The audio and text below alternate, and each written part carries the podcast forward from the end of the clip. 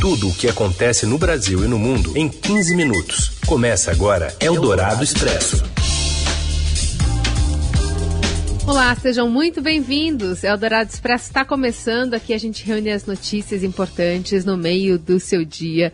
E eu sou a Carolina Ercolim. Comigo, Raíssen Abac. Fala, Raíssen. Oi, Carol, boa tarde a você, boa tarde, ouvintes que estão com a gente, sintonizados no FM 107,3 da Eldorado ou nos ouvindo pelo podcast em qualquer horário. Vamos aos destaques então desta fria quarta-feira, dia 20 de outubro. Relator da CPI da Covid, senador Renan Calheiros, pede indiciamento de Jair Bolsonaro e mais 65 pessoas. O presidente é acusado de cometer nove crimes na pandemia. Enquanto isso, Jair Bolsonaro tenta cumprir a agenda positiva e afirma que o novo programa social do governo será de 400 reais, mas não indica a origem dos recursos. E ainda o Rio de Janeiro se preparando para a volta às aulas presenciais. E o risco de falta de combustíveis após a Petrobras anunciar que não fará todas as entregas em novembro. É o Dourado Expresso tudo o que acontece no Brasil e no mundo em 15 minutos. O parecer do relator da CPI da Covid, Renan Calheiros, apresentado nesta quarta-feira, sugere o indiciamento de 66 pessoas. Entre os alvos estão o presidente Jair Bolsonaro, seus três filhos, Flávio Eduardo e Carlos, e duas empresas, a Precisa Medicamentos e a VTC Log. Após acordo entre senadores do chamado G7, o grupo majoritário da comissão, o relatório não acusou o presidente por homicídio qualificado nem por genocídio contra as populações indígenas. O texto lido na sessão de hoje da CPI aponta nove crimes cometidos por Bolsonaro. Entre eles estão epidemia com resultado morte, infração de medida sanitária preventiva, charlatanismo, incitação ao crime, falsificação de documento particular e emprego irregular de verbas públicas. Também são apontados prevaricação, crime contra a humanidade e crimes de responsabilidade. Renan Calheiros iniciou a leitura dizendo que foram retiradas as acusações de homicídio qualificado e genocídio contra o presidente. Retiramos o crime de homicídio, nos rendemos aos argumentos técnicos e indiscutíveis do senador Alessandro Vieira e retiramos o crime de genocídio contra indígenas. Havia, evidentemente, que dúvida com relação à caracterização da conduta e à conceituação do próprio crime. E, em seu lugar, a comissão decidiu que nós indiciaríamos o senhor presidente da República por mais um crime contra a humanidade, desta vez contra indígenas. Depois, o relator apresentou elementos sobre as ações e omissões do governo federal durante a pandemia. Comprovaram-se a existência de um gabinete paralelo, a intenção de imunizar a população por meio da contaminação natural, a priorização de um tratamento precoce, sem amparo científico de eficácia, o desestímulo ao uso de medidas não farmacológicas. Paralelamente, houve deliberado atraso na aquisição de imunizantes, em evidente descaso com a vida das pessoas. Antes da leitura do relatório, os senadores governistas tentaram evitar o indiciamento de Jair Bolsonaro. O líder do governo no Senado, Fernando Bezerra, fez a defesa do presidente apontando suposta ilegalidade no indiciamento dele. Outro governista, o senador Marcos Rogério, apresentou argumentos jurídicos e pediu a retirada dos indiciamentos de Bolsonaro. A questão de ordem é para que seja declarada a impossibilidade de o um relatório final desta comissão concluir sobre cometimento em tese de ilícito penal em ofício ou propter officium pelo presidente da República e que seja declarada a impossibilidade de propor o seu indiciamento. O pedido foi rejeitado pelo presidente da CPI, Omar Aziz. Cabe principalmente ao parlamento a fiscalização dos atos do Poder Executivo, em especial do chefe do Poder Executivo.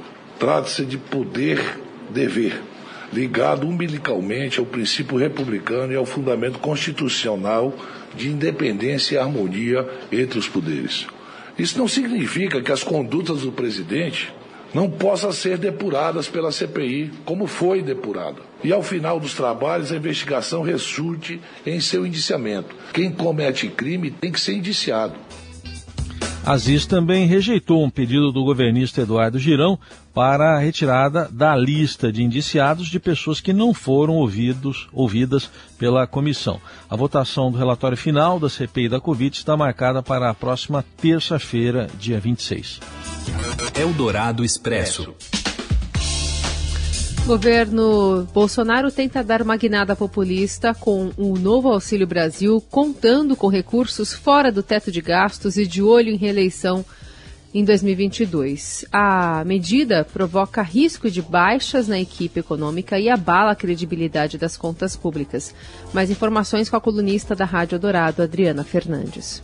Tudo pela reeleição e por mais emendas parlamentares. Após o presidente Jair Bolsonaro bater o martelo no valor de 400 reais para o novo Auxílio Brasil, para o novo programa que vai substituir o Bolsa Família, a ala política do governo e do Congresso Nacional iniciaram uma corrida para emplacar um volume ainda maior de gastos, contornando o teto de gastos, a regra fiscal que limita o avanço das despesas à variação da inflação. A equipe econômica do ministro Paulo Guedes tenta travar essa fatura fora do teto em 30 bilhões de reais e mesmo assim corre o risco de o ministro perder integrantes da sua equipe.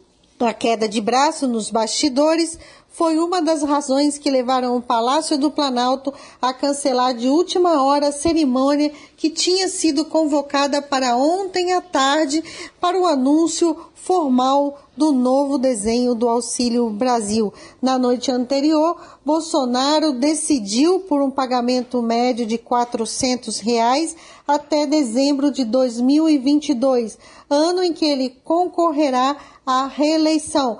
Parlamentares querem um valor ainda maior de 400 para 500 reais, mas há resistências na equipe econômica e preocupação de que a proposta no Congresso acabe ainda piorando as contas públicas brasileiras. E ainda o presidente Bolsonaro confirmou nesta quarta-feira que pretende pagar 400 reais como benefício médio do Auxílio Brasil, esse programa que deve substituir o Bolsa Família. Bolsonaro disse, no entanto, que ninguém vai furar o teto e nem fazer nenhuma estripulia com o orçamento. Já o vice-presidente Hamilton Mourão também defendeu hoje que haja transparência nos gastos destinados ao financiamento do auxílio e declarou que a questão social é uma responsabilidade do governo federal, não do mercado financeiro. Ele defendeu que deputados e senadores discutam a necessidade de haver uma despesa fora do teto de gastos para custear o programa. Eldorado Expresso. A Petrobras confirmou que não poderá atender todos os pedidos de fornecimento de combustíveis para novembro, que teriam vindo acima de sua capacidade de produção acendendo assim um alerta para as distribuidoras que apontaram para o risco de desabastecimento no país. Em comunicado na véspera, a petroleira afirmou que recebeu uma demanda típica de pedidos de fornecimento de combustíveis para o próximo mês, muito acima dos meses anteriores e de sua capacidade de produção, e que apenas com muita antecedência conseguiria se programar para atendê-los. A confirmação vem após a Associação das Distribuidoras de Combustíveis, Brasilcom, que representa mais de 40 distribuidoras regionais de combustíveis, ter afirmado na semana passada que a petroleira teria avisado diversas associadas sobre uma série de cortes unilaterais nos pedidos feitos para fornecimento de gasolina e óleo diesel para novembro. Eldorado Expresso estado do Rio de Janeiro determina retorno às aulas presenciais e no município deve cair também a obrigação de uso de máscara em locais abertos. Quem fala de lá conosco é o Márcio Dozan. Olá, Carol, olá, Heisen, olá a todos. O governador do estado do Rio, Cláudio Castro, publicou um decreto no Diário Oficial do Estado desta quarta-feira determinando o retorno de 100% dos alunos às aulas presenciais na rede estadual de ensino. A medida passa a vigorar a partir da próxima segunda-feira, dia 25. Segundo o governador, o retorno de 100% às aulas presenciais se deve porque, segundo dados do governo do estado, 95% dos trabalhadores da rede estadual de ensino já estão com pelo menos uma dose da vacina contra a Covid e 85% deles com o esquema vacinal completo, né? duas doses ou então dosagem única. Além disso, a partir da próxima terça-feira, dia 26, a cidade do Rio de Janeiro, a capital fluminense, deverá abolir o uso de máscara nas ruas. Isso acontece, segundo o secretário municipal de saúde, Daniel Sorans, porque 65% da população da cidade já estará com o esquema vacinal completo. A data ainda não está 100% definida, mas pelo andar da carruagem, segundo a prefeitura, na próxima terça-feira, 65% da cidade do Rio de Janeiro deverá estar com o esquema vacinal completo e, por conta disso, o uso de máscaras em locais públicos será abolido. Locais públicos não, locais abertos. Em cinemas ou mesmo no comércio será ainda exigido o uso de máscaras. Eldorado Expresso. O Superior Tribunal de Justiça determinou o afastamento do governador do Tocantins, Mauro Carlesse, do PSL, por seis meses em apuração sobre suposto pagamento de propina e obstrução de investigações. A Polícia Federal fez buscas na casa de Carlesse e na sede do governo do Tocantins. Foram apreendidos dois veículos do governador e levados para a sede da PF em Palmas. Além do governador, também há mandados de busca e apreensão contra secretários estaduais, entre eles Cristiano Sampaio, titular da Secretaria de Segurança Pública do Tocantins, que também teve o seu afastamento do cargo determinado pelo STJ. Também a Polícia Federal, mas dessa vez no Amapá, cumpre 24 mandados de prisão no âmbito da Operação Vicari, que investiga grupo criminoso que atua com o tráfico internacional de drogas. E entre os presos está o ex-deputado estadual pelo Amapá, Isaac Alcolumbre, primo do senador e ex-presidente do Senado, Davi Alcolumbre. Davi não é investigado na operação.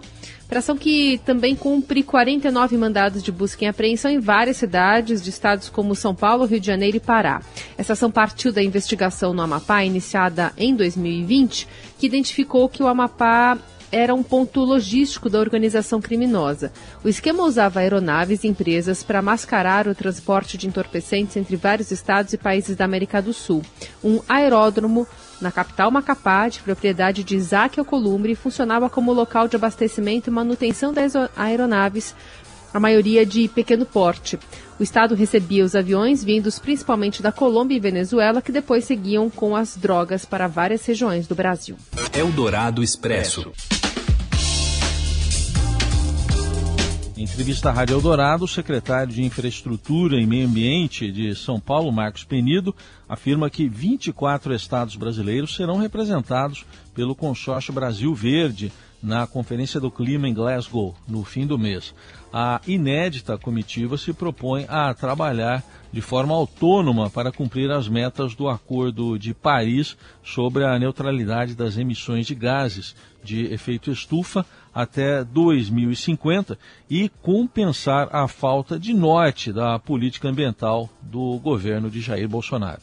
Infelizmente, a imagem que passa do Brasil para fora é um país que não preocupa com o meio ambiente e os estados, de maneira oposta, têm sim o compromisso com o meio ambiente e principalmente com as metas do Acordo de Paris uma das discussões a ser travada na Conferência das Nações Unidas sobre mudanças climáticas é sobre o mercado de carbono. Está em discussão na Câmara dos Deputados um projeto de lei que cria no Brasil um mercado regulado de carbono. Mesmo sem previsão de consenso até a COP, o secretário entende que, mais do que regulação, é preciso avançar primeiro na implementação de práticas ambientais.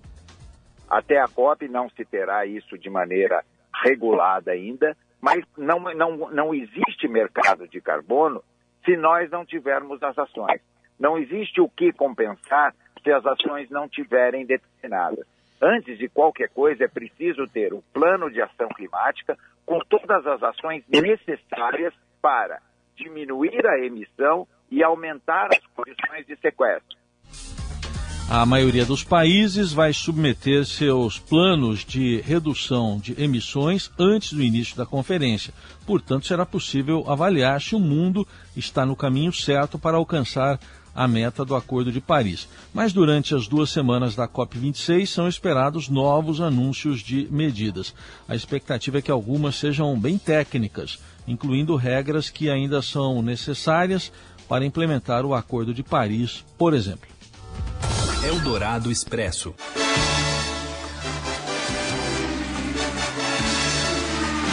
Hoje é 20 de outubro, uma data muito especial para o automobilismo brasileiro. Que conta pra gente mais detalhes é o Robson Morelli. Olá, amigos! Hoje eu quero falar do tricampeonato de Ayrton Senna. Isso mesmo, 30 anos do tricampeonato de Ayrton Senna, dia 20 de outubro de 1991. Ayrton Senna da Silva ganhava pela terceira vez o campeonato mundial de Fórmula 1. Todo mundo sabe que o Ayrton Senna morreu no GP de San Marino em 1994. Ele tinha 34 anos apenas. Ele ainda era competitivo, mas antes disso ele deixou aí uma história belíssima no automobilismo e belíssima também para os brasileiros que acordavam como eu toda manhã de domingo para assistir a Fórmula 1, para ver o Senna competindo, para ver muitas vezes o Ayrton Senna ganhando e cantando aquela musiquinha que todo mundo conhece, né? Da Rede Globo que mostrava a competição. Hoje a Fórmula 1 está na Bandeirantes. Tem uma exposição em São Paulo acontecendo que eu queria falar também sobre essa data, sobre esses 30 anos do tricampeonato do Ayrton Senna. Está no shopping Vila Lobos. Ali tem um monte de coisas relacionadas ao Ayrton Senna, ao Instituto Ayrton Senna.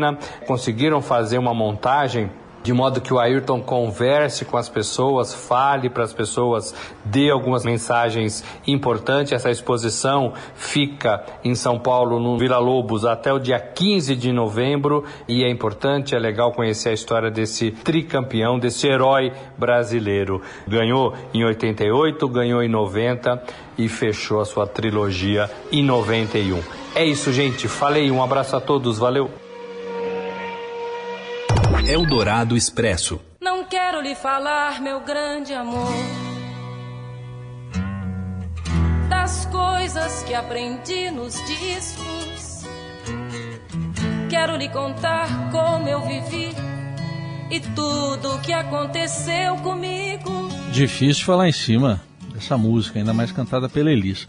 A obra da Elis Regina começou a ser submetida a um tratamento de audição imersiva chamado Dolby Atmos, uma tecnologia que eleva a experiência musical a um nível de realismo espantoso. É de fato como se os músicos tocassem e cantassem ao lado da pessoa que está ouvindo. E a primeira canção em Atmos gravada por Elis é essa aí, foi como nossos pais, do Belchior. Eles venceram e o sinal está fechado para nós que somos jovens. É, só que o sinal está um pouco fechado porque nem todas as plataformas de streaming estão preparadas para a tecnologia. A música só é oferecida por enquanto aos clientes do Tidal e da Apple Music. Então não é para todo mundo ainda. O seu braço, o seu pena que a gente não está ouvindo essa música ainda em Dolby Atmos aqui também na, na Dourado, mas é um recurso que aos pouquinhos é. os celulares vão ficando mais é, preparados, assim como os fones de ouvido para dar essa sensação de áudio 3D também. É, e na verdade tudo na tecnologia chega mais ou menos aos poucos mesmo, né, Carol? É. Depois é. acaba se disseminando. Quem Sendo sabe? mais popular. E é com Elis, Regina, só isso que a gente encerra o Eldorado Expresso desta quarta-feira, meio de semana. Amanhã tem mais. Valeu, Raíssa. Valeu, Carol. Gente, obrigado pela companhia. Boa quarta. Até amanhã.